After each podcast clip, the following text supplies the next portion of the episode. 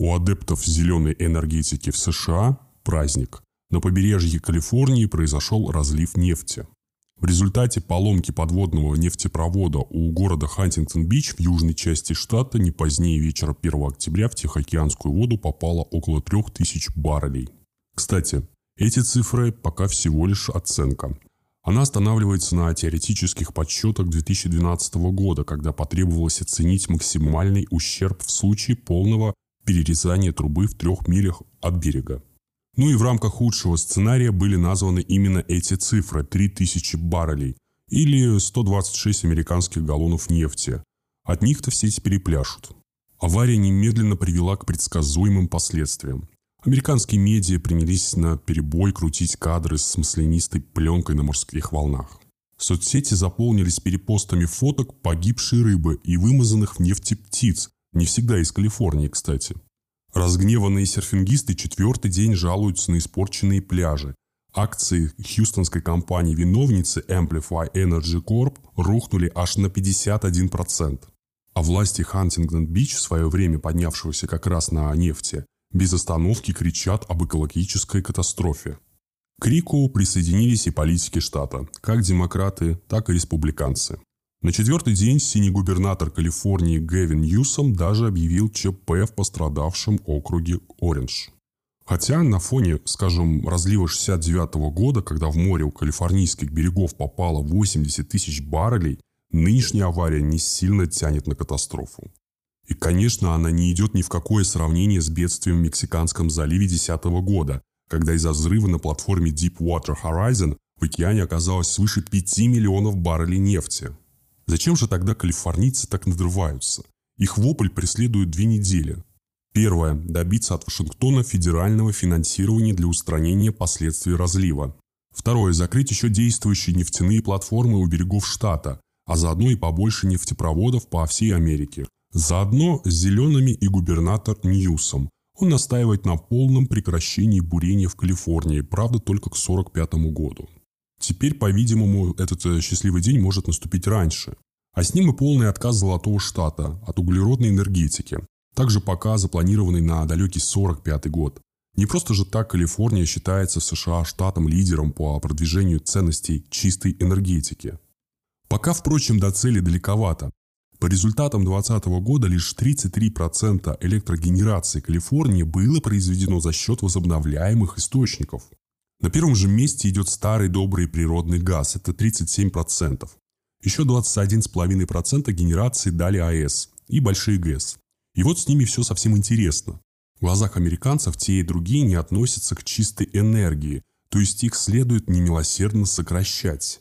Если большим гидроэлектростанциям просто не повезло с размерами, их малые аналоги считаются вполне зелеными и дают штату скромные практически 2% генерации то причина зачисления атомных станций в разряд нечистых носит, скажем так, мировоззренческий характер. Казалось бы, чем АЭС-то провинилась? Ведь никакому парниковому эффекту их работа не приводит. Но оказывается, противников мирного атома в Калифорнии даже больше, чем сторонников защиты климата. И именно общественное мнение, изрядно обработанное пропагандой со стороны экологических брендов, продавило важнейшее решение закрытия последней действующей в штате атомной электростанции «Дьябло-Каньон» уже к 25 году. Во многом это было связано с аварией на Фукусиме весной 11 -го. И тем обстоятельством, что Дьявольский каньон, по мнению некоторых ученых, также находится в зоне возможных землетрясений. При этом страх американцев перед повторением японской катастрофы наслоился на уже традиционную фобию перед террористической атакой, родившуюся 11 сентября 2001 года, и дал синергетический эффект. Среди других аргументов против АЭС регулярно упоминается необходимость куда-то девать отработанное ядерное топливо и даже вполне экологичный процесс по сбросу обратно в океан морской воды, охлаждающий реактор. В итоге еще в 2016 году владелец Diablo Canyon, скандально известная калифорнийская компания PG&E, договорилась с экологами о том, что оба энергоблока и ЮАЭС доработают лишь до истечения сроков лицензии на них, то есть до 24 и 25 годов. Хотя эти блоки могли бы снабжать штат чистым электричеством лет еще 40. Итак, что мы видим? Руководствуясь единственно верным экологическим учением, и нещадно эксплуатируя общественные страхи, власти Калифорнии держат курс на полный отказ от углеродной энергетики и попутно гробят свою атомную генерацию. Одновременно выбивает из игры пусть и грязная, но все-таки неуглеродная гидроэнергетика. Как это случилось в 2020 году, когда из-за засухи и жары ГЭС штата дали на 44% меньше тока, чем годом ранее. Все это сопровождается авариями, веерными отключениями электричества и грандиозными пожарами, вызванными в том числе крайней изношенностью энергосети, упомянутой PG&E, о чем уже писал Рустрат. Чтобы хоть как-то свести концы с концами, калифорнийцев с каждым годом все чаще приручают экономить свет и не пользоваться электроприборами после 21.00.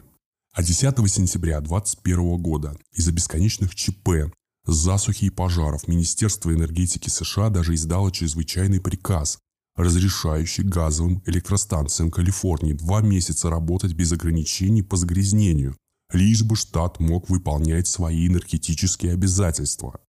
Между прочим, адресат министерского приказа калифорнийский сетевой оператор Кейсио чуть меньше года назад предсказал, что вывод Дьявольской АЭС из эксплуатации в 2025 году приведет к критической точке перелома для всего штата.